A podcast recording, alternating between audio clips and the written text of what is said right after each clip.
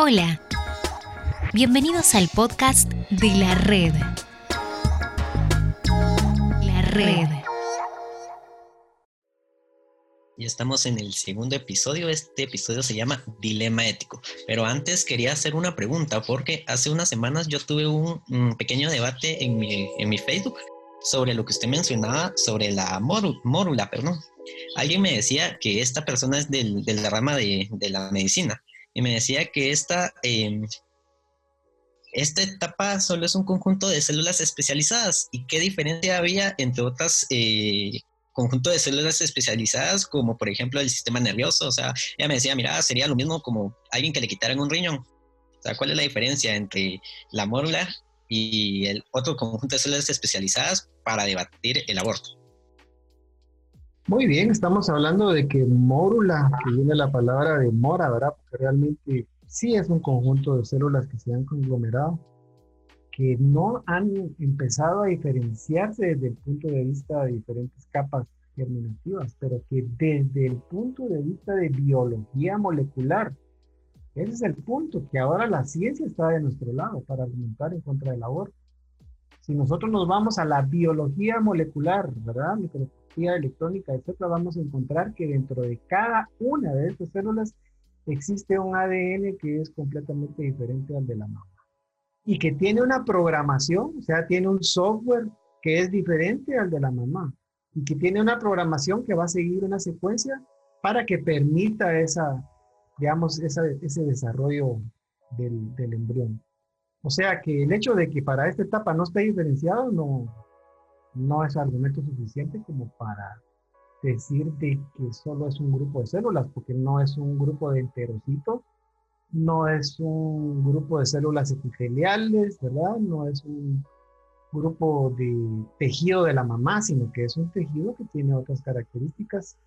Y donde está el valor es en el potencial genético, ¿verdad? que es completamente distinto. Da una serie de combinaciones y es un ADN que ya no es el de la mamá y tiene otra información diferente. Digamos, esa mórula existiera el avance de la medicina y esa mórula, por supuesto que se hace en etapas aún anteriores, cuando se fecunda el óvulo, se trasladara a otra madre se va a desarrollar. O sea que no es un enterocito, ¿verdad? No es una célula intestinal.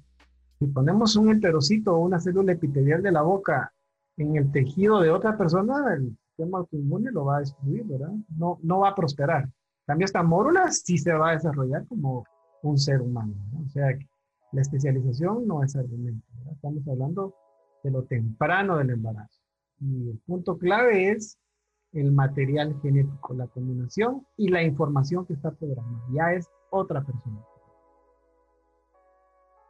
Yo tenía eh, una pregunta con respecto a un argumento que este biólogo en evolución, de, al parecer de la Universidad de UNAM, Antonio Lascano, eh, aseguró que el producto del embarazo antes de la semana 12 de gestación no es una persona porque ni siquiera en potencia, porque la placenta tiene el mismo contenido genético que el cigoto y su otro argumento era que eh, el sistema nervioso central no se desarrollaba hasta eh, la semana 12 y entonces hasta que no empieza el desarrollo del como siempre el argumento del sistema nervioso central, ¿verdad? Entonces, eh, hasta esa semana no era nada más que una masa de células amorfa, dijo este eh, biólogo. Entonces, em, mi pregunta sería esa, ¿verdad? Que cómo le quita su humanidad eh, el que comparta el mismo material genético, el producto, con su placenta.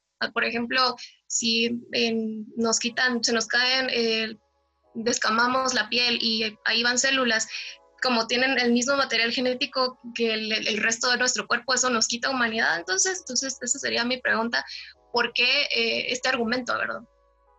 Bueno, obviamente quien está esgrimiendo este argumento es una persona que está a favor del aborto, porque hace un punto de corte en donde dice a partir de la semana 12 ocurre este fenómeno cuando realmente es un proceso que ha venido desde el mismo momento en que se formó el cigoto. Un proceso de desarrollo, ¿verdad? Que tenga el mismo material genético no quiere decir de que, digamos, no esté especializado. De hecho, me extraña que este científico esté hablando de aspectos biológicos como cuando lo hemos visto en la biología molecular, que tan temprano como en la segunda semana, o diría yo antes, tan temprano como en la primera semana, en el día quinto y sexto, donde ya existe el blastocito, ya hay una diferenciación en dos capas, pues mencionaba yo, la capa externa, que va a ser el trofoblasto y que tiene una función específica que está codificada por su ADN. El ADN ya le asignó una función a esa capa externa del blastocisto, que es formar la placenta y las membranas. Y una capa interna que se llama embrioblasto y que le va a dar origen al embrión. Tan temprano como en la semana 2, mencionaba yo, ya tenemos el disco bilaminar. Y en esa semana, en esa semana pues ya al final de la misma se empieza a formar la capa trilaminar, ¿verdad? Ecodermo, mesodermo, endodermo. Entonces, ¿dónde está detenido el proceso? Si el proceso se ha dado de una manera secuencial, programada y progresiva sobre todo, ¿verdad? Es más, ya para las 12 semanas un embrión está casi formado completamente. Recordemos lo que había dicho, cuarta semana ya hay un sistema circulatorio, séptima semana sin duda alguna y hay un corazón que está latiendo. Y igual, que comparta el mismo material genético con la placenta no quiere decir que tengan la misma función. Ya explicamos y cualquiera que sepa un poquito de embriología va a entender de que no están desorganizadas, sino que están cumpliendo una programación y están súper especializadas desde tan temprano, ¿ya? Y posteriormente a las 12 semanas ya se va a dar, eh, digamos, lo de la definición del sistema nervioso central. El sistema nervioso central se empezó a formar en la tercera semana, cuando se hizo el surco neural, de ahí el tubo neural, y decía yo que en el día 26 se cerró el neuroporo anterior y en el día 28 se cerró el neuroporo posterior para dar digamos, eh, eh, forma a lo que va a ser el sistema nervioso central. Los niños que nacen con espina bífida, han visto ustedes estos bebecitos que tienen un problema en su espalda, limitación de la movilidad, porque está abierto, es porque no se cerró el neuroporo posterior. Imagínense, día 26, o sea que estamos hablando del sistema nervioso central.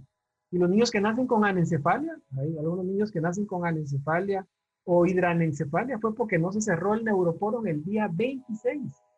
Entonces, imagínense el día 26 comparado con 12 semanas, cuando un embrión ya se desarrolló completamente, pues, o sea, está en una etapa de formación terminal. Es más, 12 semanas ya no hablamos de embrión, estamos hablando de feto. Y había dicho yo que después de las 8 semanas, el feto lo que está ganando es volumen y número de células, porque ya todos los órganos están formados. O sea que así como eso se aprovechan, digamos, de la ingenuidad de las personas para argumentar a favor utilizando falacias, ¿verdad? Quien es honesto consigo mismo, ¿verdad? Sobre todo si es estudiante de medicina, científico, se va a ir a revisar la embriología. Solo al ver la especialización que hay tan tempranamente, va a entender de que se trata de un proceso y no de un punto de corte, como dicen muy bien, no sé si tenga otra pregunta, si no continuamos. ¿Qué sucede en el caso de un embarazo anembriónico?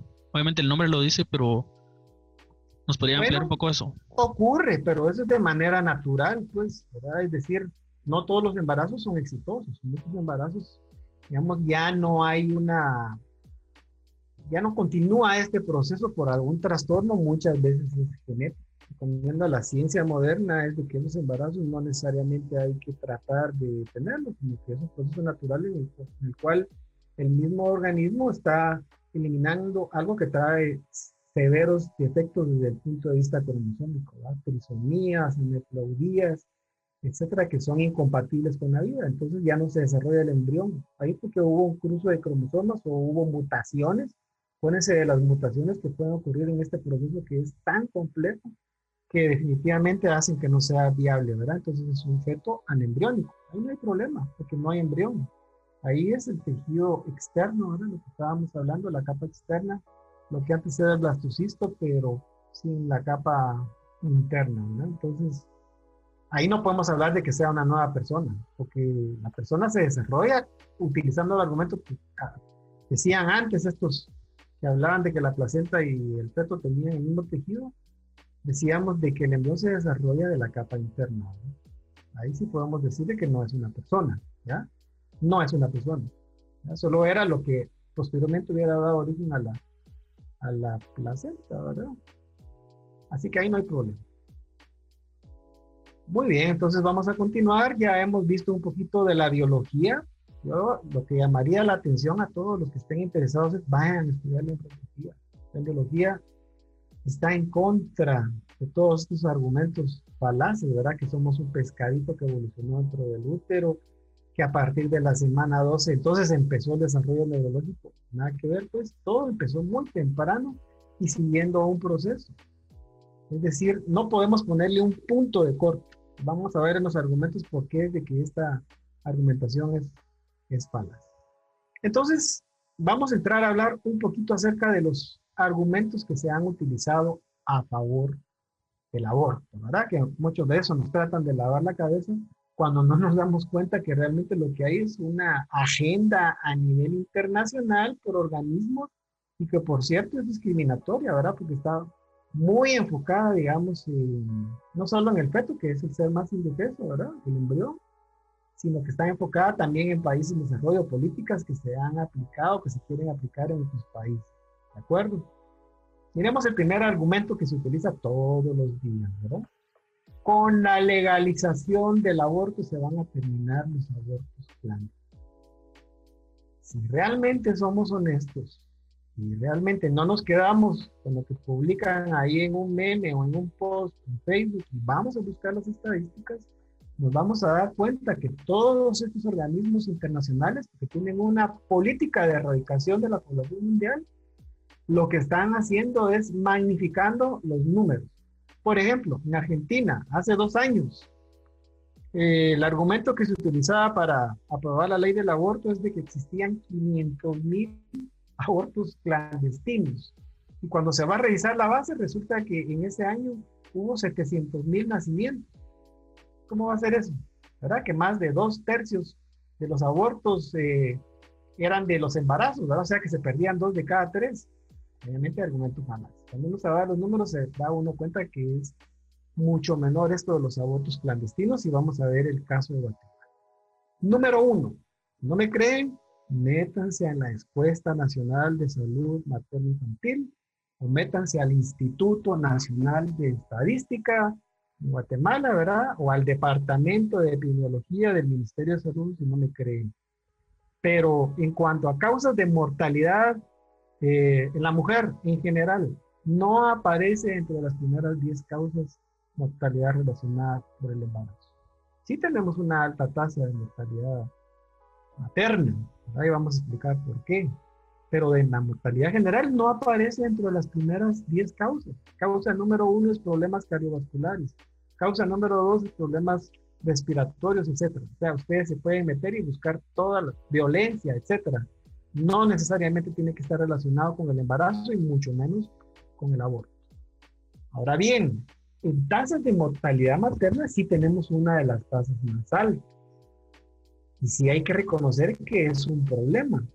Pero eso es un problema que tiene que ver con nuestro nivel de desarrollo. Y como todos sabemos, pues nuestro país, por una historia que inicia antes de la colonia, pero que se enfatiza en el momento en que fuimos, eh, digamos, eh, colonizados, y que esta era la capitanía general, ¿verdad? Y que estábamos divididos en dos grupos de población, ¿verdad? Los y el resto de la población. Y ese esquema ha seguido a través de los años, no hemos logrado una tasa de desarrollo como país adecuado, ¿verdad? Y por eso tenemos poco acceso a la educación. ¿Por qué no trabajamos entonces mejor a favor de la educación, a favor de tener mejores sistemas de salud, etcétera? ¿Por qué tenemos que matar y agregarle un problema más a los problemas ya existentes? De hecho, ¿verdad? La OMS reconoce que andamos alrededor de 130, el ministerio dice que andamos alrededor de 105 por 100 mil nacidos vivos. Esa es la tasa de mortalidad. Pero cuando nos vamos a la estadística a buscar cuáles son las causas de mortalidad, se los voy a decir. Número uno, enfermedades todas prevenibles y que hablan de este mal sistema de salud y nuestra incapacidad como sociedad para poder llegar a esa población. Hemorragia. Causa número uno, la mitad de los casos es hemorragia. Causa número dos es trastornos hipertensivos del embarazo, particularmente toxemia del embarazo. Y eso estamos hablando de embarazos ya adelantados. Nada que ver con, madres jóvenes, nada que ver con, con aborto. Y causa número tres, infección. Dentro de ellos representamos más del 60% de las causas. Cuando nos vamos por grupo etario, ¿verdad? Porque se utiliza el famoso argumento de las niñas de 10 años que fue violada. Obviamente es un problema execrable que toda la sociedad debiera de hacer una lucha para que no ocurra y a los violadores meterlos en la cárcel no cuatro años, sino meterlos 20 años. Por supuesto que ahí como sociedad tenemos que responder, pero cuando nos vamos a la estadística del 2019, ojo, son datos del Ministerio de Salud, hubo 92 muertes maternas. Eso equivale a 105 por 100 mil nacidos vivos. 92 en todo el año. De 10 a 14, adivinen cuántos hubo. Cero. No hubo. Ah, pero los organismos internacionales que hacen lo magnifican, ¿verdad? Y se lo ponen a uno al revés, como que es el problema más serio. ¿Es un problema? Sí, lo reconozco, es un problema. Tenemos que combatirlo como sociedad. ¿Pero es el principal problema? No. ¿Cuál es la edad en la que más fallecen las, mamás? La edad del periodo fértil de 30 a 34. De los 92 hubo 26 de 30 a 34 y el segundo grupo fue de 25 a 19. El tercer grupo fue de 20 a 24, o sea, es el periodo fértil de la mujer. Y mujeres adolescentes sí hubo, hubo 15, ¿verdad? Pero aquí estamos hablando de los 15 a los 19 años. 15, 19 años ya es un periodo fértil, ya la mujer está formada. Tal vez yo no quisiera que una mi hija quedara embarazada a los 15, pues, pero eso depende mucho de mí y mucho también de cómo sé el contexto de la sociedad, pero no es dentro de las tres primeras causas de mortalidad madre adolescente. Y una madre adolescente de 19 yo les preguntaría, pregúntenle ustedes a sus papás qué edad tenía su abuelita cuando se casó. La gran mayoría, porque el siglo pasado la gente se casaba antes. Conforme va subiendo el nivel de educación, la gente se va causando, se va casando a una edad mayor, ¿verdad? Entonces tampoco es un argumento que sea tan fuerte como ellos lo mencionan. no me creen, vayan a buscar los datos del Ministerio de Salud, ahí está en internet.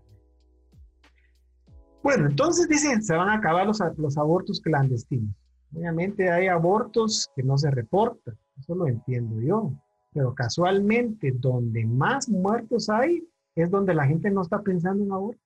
La gente no está pensando en aborto, que es Huehuetenango y todo lo que es el altiplano, ¿verdad? La gente está pensando en aborto en lugares como Guatemala, Escuintla, otros lugares donde más que es por la presión social que se está tomando la decisión, a que sea por alguna otra indicación, ¿verdad?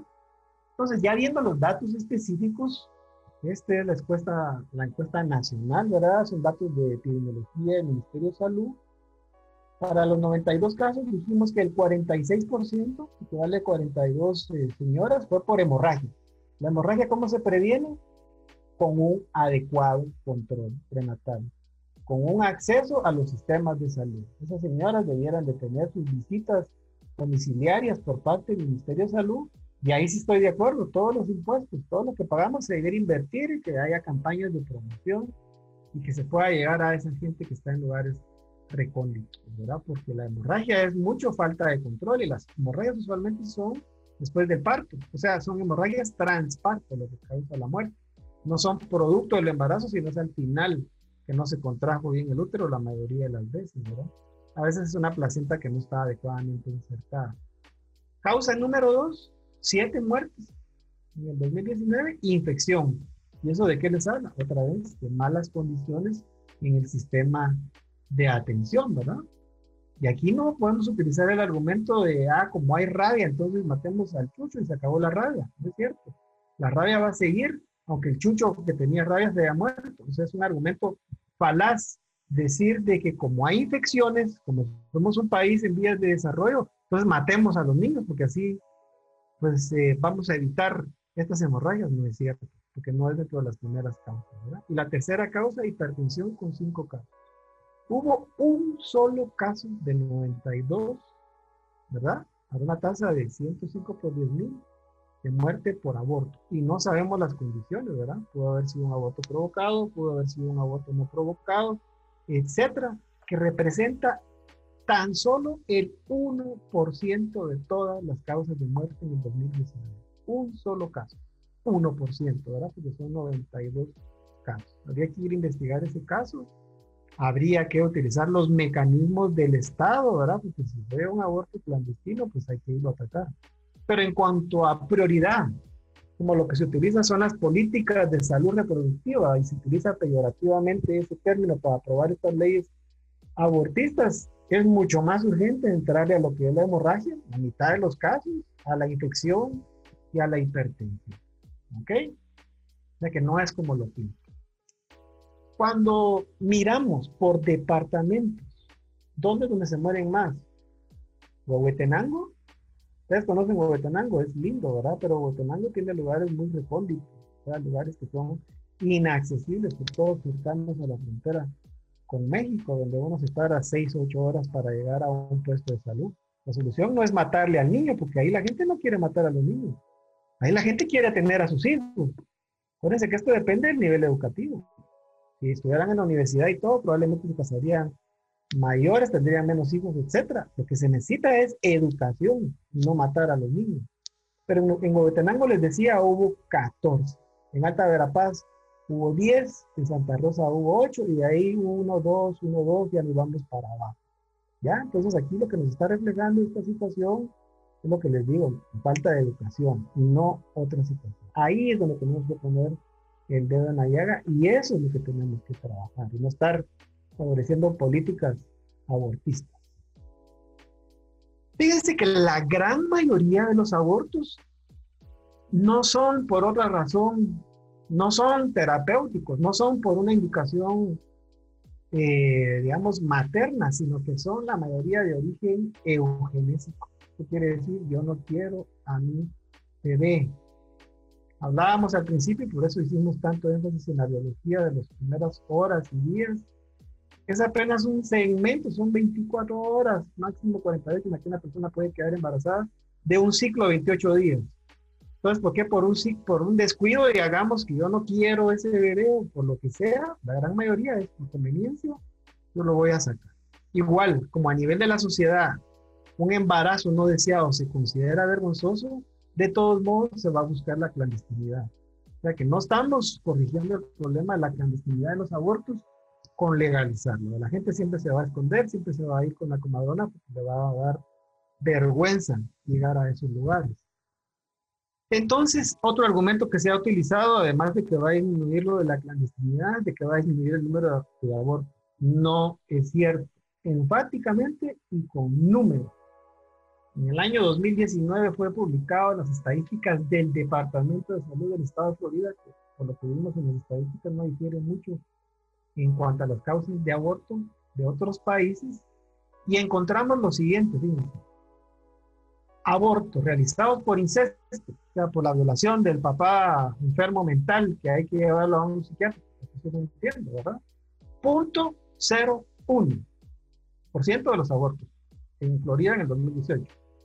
Abortos realizados por violación, punto 14. Estamos hablando de menos de un 1%. ¿Hay que atacarlo como sociedad? Sí abortos realizados debido a que pone en peligro la vida de la madre. Hablábamos de embarazo ectópico, etcétera. Punto 28. No llegamos ni a punto 5, ni a la mitad de un punto.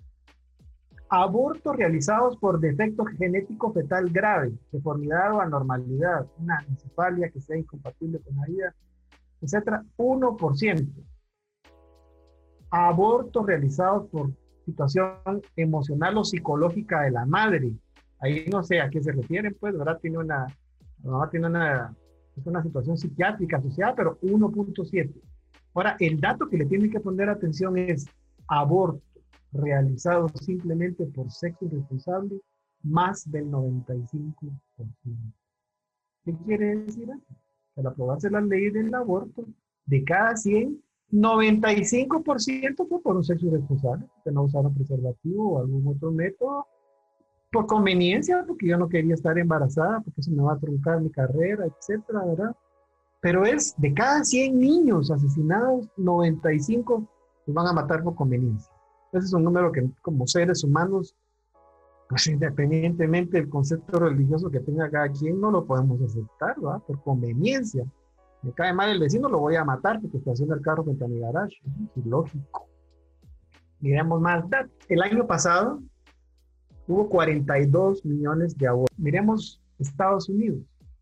En el año 1967, después de un juicio, se aprobó la ley Roe versus Wade, ¿verdad? a través de la cual se legalizó el aborto en los Estados Unidos, 67. ¿Saben cuántos norteamericanos han fallecido por esa causa? 60 millones. 60 millones. Estamos hablando de más de un 30% de la población actual de los Estados Unidos que se ha muerto por aborto. O sea, es terrible, no, no disminuye la tasa de aborto, aumenta la tasa de aborto. Y aquí tengo algunos datos. Lo mismo ha pasado en España. En el año 67 del siglo pasado, 57.160. Ojo, 57.160. Año 1996, hace 14 años, 1.504.790. ¿Cuánto aumentó el porcentaje de abortos en los Estados Unidos desde que se aprobó la ley? 2.632%. ¿Y saben qué es lo más triste? Porque dicen de que los derechos humanos, que la discriminación, que todos somos iguales, etc. Adivinen en quiénes aumentó más. No fue los blancos, fue en los negros, en las poblaciones, en las minorías, los latinos. Entonces sí hay un factor de discriminación en esto del aborto. ¿Se dan cuenta? No fue en la raza blanca, que digamos la, sería donde uno esperaría porque hay mayor porcentaje de raza blanca en los Estados Unidos. Fue en las minorías donde ha aumentado sustancialmente más el número de abortos. O sea que ahí se quedan desbaratados con los números, esos argumentos de que va a disminuir y que todos van a estar felices. ¿Han oído ustedes hablar de Planet Parenthood? Planet Parenthood es una institución norteamericana que está financiada por, por Soros, ¿verdad? Y por Rockefeller y por la Fundación Ford, que son, digamos, de las clases elitistas de los Estados Unidos, que ellos por lo que creen que la solución es disminuir la población mundial a la mitad, ¿verdad? Pero a expensas de los que ellos les dicen los otros, ¿verdad? No de ellos, porque ellos no, practican esto, sino que se lo imponen a los demás. Fíjense, Doctor, pues, sí, vamos a terminar. Sí, se nos acabó este episodio, entonces bueno, la, de Parenthood cuando terminemos, cuando empecemos el otro. Con el tercer episodio para hablar ya de esta parte, ¿verdad? Entonces, gracias por acompañarnos en este podcast y nos vemos en un siguiente episodio.